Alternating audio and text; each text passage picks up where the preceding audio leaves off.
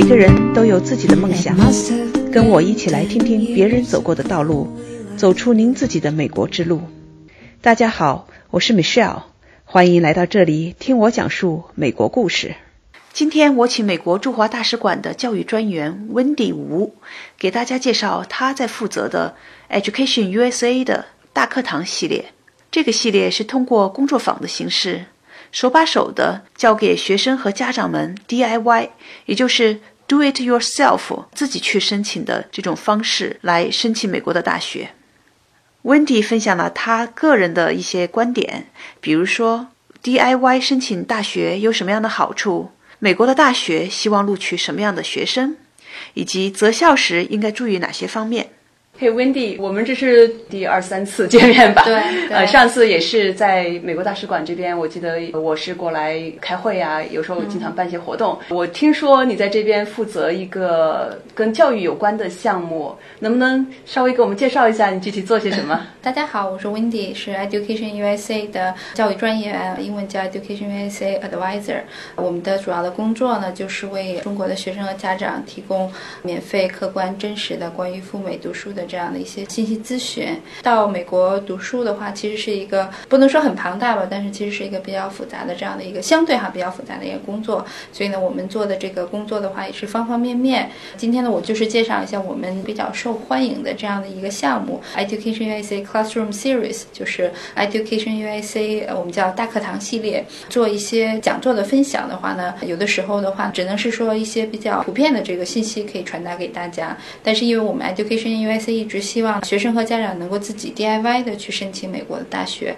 所以呢，我们也是想通过这个我们叫工作坊哈 workshop 的这种方式，能够让学生和家长能够具有更多 DIY 的这样的能力，自己去申请，对，不是通过别人帮忙中介，对对对对，去申请。而且的话，我们也觉得呢，现在呢，学生和家长呢获得这种普通信息的渠道越来越多了，比如说网上微信呐、微博呀等等的，我们也发现呢，家长对于信息这个方面可能就并不是特别的缺乏，更多的话呢，还是说如何把这些信息整合起来，能够真正用于他们的实际的申请过程中。所以的话呢，我们就是开发了一个系列，就是这种课堂系列。因为工作坊嘛，就是相当于是由老师手把手来教你，比如说怎么来选择学校呀，怎么来完成申请啊，怎么来准备文书等等这样的。而且的话呢，我们这种工作坊的呢，是每一次是控制人数的，最多的话不会超过四十个人。我们一般的比较理想的是啊。啊，二十或三十个。如果我们这一期是专门针对学生的话呢，就是学生过来，这样的话呢，我们是非常有针对性的啊，那教学生一步一步的把这个具体到申请美国大学的某一个步骤教他来怎么来完成。因为这种需求越来越多，所以呢，我们这种工作坊的话呢，就是课堂系列也会针对一些家长，因为学生和家长呢在英文的水平上可能略有差异，所以的话，所以的话呢，针对家长的这个方面的话呢，我们可能在英文的要求上。不是特别的高，这个课堂系列的话呢，我们也是在开发的过程中，我们呢一边做一边学习，不断的去完善我们的这个课程的设置。呃，目标的话呢，就是能够更好的服务于学生和家长，对学生和家长提供更有针对性的帮助。嗯，所以的话呢，也是非常欢迎学生和家长能够来参加我们的这个课堂系列，就 Education UIC 的课堂系列。如果有任何的这个建议的话呢，或者想法呢，也欢迎积极向我们来反馈。那我们呢会非常认真的。吸取学生和家长的建议，那更好的完善我们的这个课堂系列，那也是更好的服务于学生和家长。我也很好奇哈，咱们这是属于美国大使馆，对吧？你们都算是美国大使馆的员工，是的，是的。办这样一个讲座，嗯，而且还是免费的。对，刚才咱们也说了哈，您这边也提到了，目的是为了让这些学生家长，就尤其是学生嘛，能够自己申请去上美国大学。对。但是我们也知道，很多中介在做这个生意，帮助中国的学生去走过这个申请美国大学的这条道路，让他们能够比较容易的、也 比较专业性的去申请吧。我在想，这里边的话，从学生的角度来讲，这个利弊到底是什么？我们还是非常鼓励学生可以自己完成这个过程。中美的这个教育体制还是差异蛮大的。学生的话呢，通过自己啊。亲自操刀准备这个申请的过程。那对于他在去之前，能够对美国整个高等教育的特点呐，包括他的一些跟我们的这个教育体系区别，能有个更好的认识。那他在踏入到美国的这个大学的时候呢，其实他之前的这个申请的过程是能够让他做一个非常充足的准备。嗯，因为的话呢，其实到美国读大学，它不是一个终点，其实是一个起点。你到了一所大学，你之前做了充足的准备，才会能够让你在起点的时候能够信心更加足。从你的美国大学的起点，那走到你美国毕业的这个不能说是终点吧哈，这个过程能够获得更多的这个成功。所以你的观点就是。准备的过程、申请的过程，能够帮助中国的学生在自己的独立能力上，以及在他的思想准备上，以及各种技能方面得到一定的提升。所以这是一个很好的学习机会。对，第一呢，它这是一个很好的学习机会。那还有的话呢，美国的大学呢，它是非常欣赏学生的多样性的。嗯，也就是说呢，大学录取你是因为你是你，而不是说你是一个什么样的学生。所以的话呢，学生呢，在他自己呢这。个个 DIY 的过程中，他是最能够做自己的。如果是说有第三方的机构的去帮助他的话，往往呢是让他找不到他自己了，就找不到他自己的特点了，成了标准文书了。呃，不单是一个标准文书，就是他整个申请的这个我们叫 package，就是一个大的体系，方方面面哈都变得是这种，好像是工厂里边生产出来的。那美国大学呢，特别是越知名的大学，他越不喜欢录取从这个工厂上一个模子里出来的。屋子里边，或者是啊，工厂里边的一个产品吧。做一个比喻哈，可能这个比喻不太恰当，就是这样的学生。所以的话呢，学生在 DIY 的这个过程中，首先他是最清楚他自己的这样的一个情况。虽然可能很多的学生也会说，我也不知道我喜欢什么，或者我也不知道我怎么。其实的话呢，当他真正的静下来去深挖的时候，其实最了解他自己的还是他自己本人。那别人的话呢，可能是没有办法能够深挖他的这个特点的。所以呢，通过 DIY 的这个整个。的过程的话，因为美国的这个 DIY 它不是一个很短的时间，他从准备的话到他真正拿到录取或者真正入学的话，至少要两年的时间，甚至要更长的时间。所以的话呢，在这一个比较长的时间呢，学生的话呢，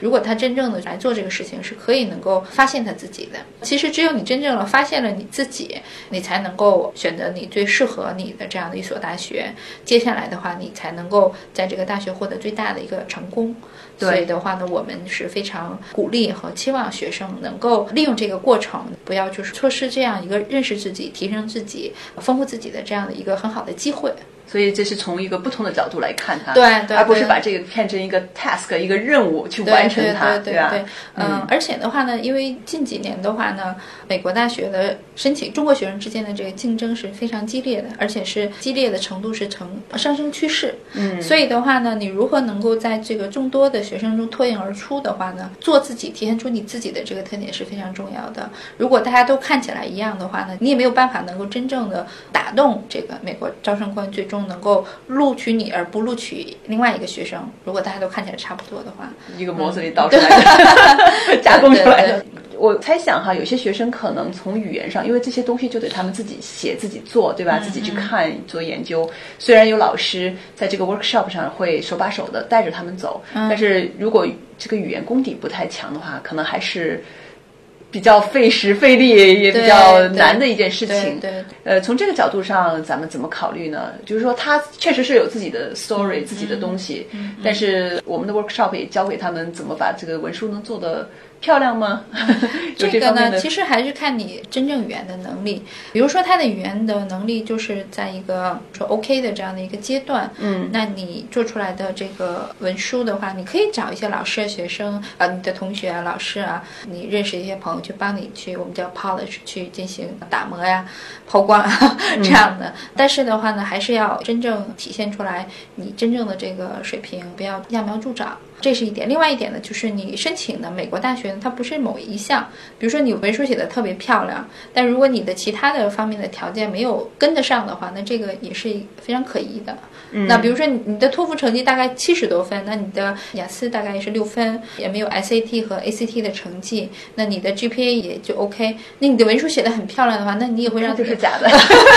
就是你你也会让招生官会怀疑这是什么样的一个情况。所以呢，它其实是起到一个相辅相成的这样一个作用。就是比如说任何的一个美国大学招生官，他都说 holistic review，就是要全面来看。其实他这个全面其实是一个相辅相成。一个学生如果他有很好的这个学术的背景呢，其他的方面呢，应该也还差不太多吧。这样的，那如果是在一个同等的这样的一个学术水平之上的话，那招生官再看每个学生具体的这个特点是一个什么样的。那这个时候文书可能不单单只是说你的英文是不是漂亮，还是能看出这个文书是不是能够真正写出深度和。广度其实他并没有看出说你写的事情有多么轰轰烈烈，或者是有不同，更多的是同样一件事情，甚至是生活中的一个很小的事情。那不同的人的看的这个侧重点，你看的这个问题或这件事情的深度是不一样的，或者是你思考到的这个东西也是不一样的。其实张生官更多的是从这个方面来看出这个学生的这个特点，因为我们也分析了一些，比如说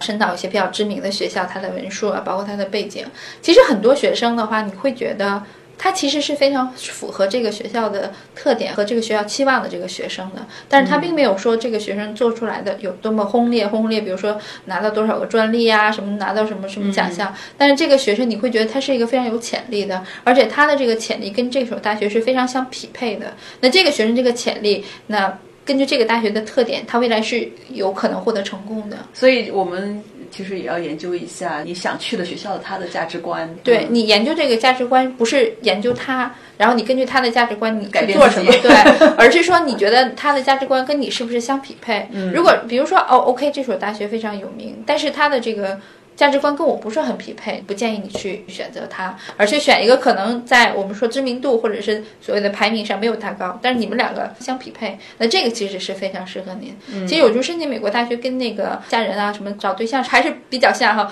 三观同了，你们两个才能幸福。对，说到这个，我倒是很好奇啊，我看你很年轻，我不年轻，看起来很年轻。那你是怎么开始来做这份工作的？因为到美国大使馆来工作，外面人看了，哎，觉得哇哦，好像这个围墙里面哈，是怎么进来的这个围墙啊？当时怎么开始的这份工作？因为我之前的话呢，我在中介做过很多年。你原来在中介？对对对。所以呢，我有非常丰富的这个申请美国大学和选美国大学的这样的一个经验，实际操刀的这样的一个经验。但是呢，我觉得这份工作最吸引我的话呢，就是它也可以能够让我做自己，因为完全没有任何商业上的压力。所以我觉得它最吸引我的就是说，我的这个最客观的这样的一些建议是可以被采纳的。嗯，就没有后面的背后的商业目的啊。对你所处的位置不一样，所以的话呢，你的对方的这个客户呢，他会更愿意采纳你的这样的一个建议。嗯哼，对，就是你可以完全很直接的去把你的一些建议或你的看法去分享给大家。但是其实我在分享的时候呢，也我会一直在强调，这只是我的个人建议，因为申请美国大学。不是一个算算数，说一加一定等于二，不是有对有错，黑白很分明的对对对，它不是一个黑白分明的，就是说，可能我说的对某一群某一个群体的这个人是非常适应的，但是对于另外一个群体的话是完全不适应的。所以呢，我我更多的是喜欢去给他一个能够思考的这样的一个渠道，更多的是让他自己去真正去思考这件事情，而不是说哦，老师是不是这个专业就好，或者是那个专业就不好，或者是这个大学就好，那个。大学就不好，因为这本身没有一个准确答案。有的人可能也会在一些特别知名的大学获得成功，那有的人可能同样的大学他也没有获得成功。所以的话呢，这个我更多的是希望他能够去正视自己，然后呢去思考。对我们有一句话是：现在回过头来想，以及我因为我也去跟留学生进行过访谈，我觉得这个学校好不好，主要是看这个学校适不适合你。有的学校。可能在别人眼里很好，但是有的学生去了，他不适合他，那最后他其实在这个学习阶段中还是挺 suffer 的。对对对对对，当然这个不是一个很简单的一个过程，它是需要你不断的去吸收很多的信息，然后呢。不断的去分析，就是吸收一些信息，然后你去分析，吸收一些信息你去分析。而且的话呢，这个也没有说一定能够做出一个非常完美的这样的一个一个决定。但是的话，因为美国高等教育比较灵活，特别是针对本科生，你未来还可以有选择的这个余地。比如说，你可以换专业，你可以转学，你未来还是有很多的这样的一个可以改变的这个过程。这其实是跟我们的这个教育体制是不太一样的，特别是对于申请本科的这个学生，不用特别的去紧张啊，不用。说第一步的时候一定要踏得准，我们经常说不能输在起跑线上，起跑线上稍微慢一点，最后呢，就是你到终点的时候也是可以赶得上的。对，你这个让我想起来，斯坦福现在有一个很 popular 的课程，叫做 Designing Your Life。嗯，它作为一门课程哈，offer 给斯坦福大学的学生。那他们其中一个观点就是说，你的人生是可以设计的。每个人不是说就一个人生啊，你可以在不同的阶段、不同的片段，可以去尝试不同的人生。对，其实我觉得可能就是学生和家长在准备美国留学的过程中，你一定要是有一个比较开放性的这样的一个思维和方式，真正的去吸取一些新的这样的一些信息。这个可能其实是比较重要的，不能按照自己这种既定的这个思。维去寻找跟你既定思维比较相匹配的这样信息，持有一个比较开放性的这个态度和思维比较重要的，特别是家长。我还有一个问题哈，我实在是忍不住我要问，你们这个 workshop 的老师是什么样的人？我们是这样的，我们 workshop 的话，计划呢是每个月做一个题目，当然的话，每个题目是跟这个月的这个时间相匹配，就跟他升学的这个对对对，跟跟学校是相匹配，比如该升学校啊，什么该准备申请什么。呃，我们说根据每个题目的话，比如说如果是需要有的话呢，我们也会找这个本科的美国大学的这个招生官啊，有的时候也是我们自己来做。我们做这种工作法，一个人不太容易做，一般都是两个人配合啊。有的时候也是我们自己的工工作人员。那根据这个题目的这样的一个情况，那我们一起来做。我们之前的话做了一段时间，一直以来还是非常受欢迎的。然后我们设计是要四十个名额，经常就是都包不进来这样的。就是我们也意识到了，很多学生家长他们还是对这种。就是非常有针对性的这样的一些能够提升他们动手能力的这样的这个活动还是比较感兴趣的，他们也是挺挺愿意来的。比如说我们放暑假的时候会专门有去教大家写这个本科的申请文书和这个研究生的申请文书。那我们有找这种英语系的教授哈，就是美国的英语教授，那从这个英语写作方面怎么来设计？那我们也会找一些校友呀，包括招生官啊，从这个申请大学的时候你自己应该怎么来做？那也通过我们的话，比如说我们自己的话，从一个整整个的这个申请的 package 就是一个整个申请材料上啊，你这个文书要填什么？就是我们都把方方面面都考虑到了。但其实的话，我们其实是一个启发性的这个作用啊，不是说哦，你参加完这个四节文书就出来了，并不是，只是说通过我们会给他一个全新的这样的一个对于文书的一个认识，这个思路的指导下呢，他在做相应的修改和准备。那其实更多的是起到是能够开发一下他们的思维和思路。哎呀，非常感谢！我觉得你们花自己的时间，美国大使馆还是投入哈，去办这种活动挺好的。希望以后能有更多的人知道这些很好的资源，对，能够好好的充分利用这些资源。我们也希望更多的学生家长能够受益我们的这个资源。在他申请美国大学过程中能够起到一个真正的帮助的作用，因为这个其实效果的话呢，不是能够马上能够看得到的。因为我们一直不认为说你升到这个学校就成功了，其实并不是这样的啊。可能整个在你你未来的这个学习这个会议才是非常重要的。嗯，谢谢，谢谢温迪的分享。下一期温迪的同事 Education USA 的教育专员 Alex 卢。将要分享他所负责的一些与留学相关的活动及免费的资源，期待与您下期再见。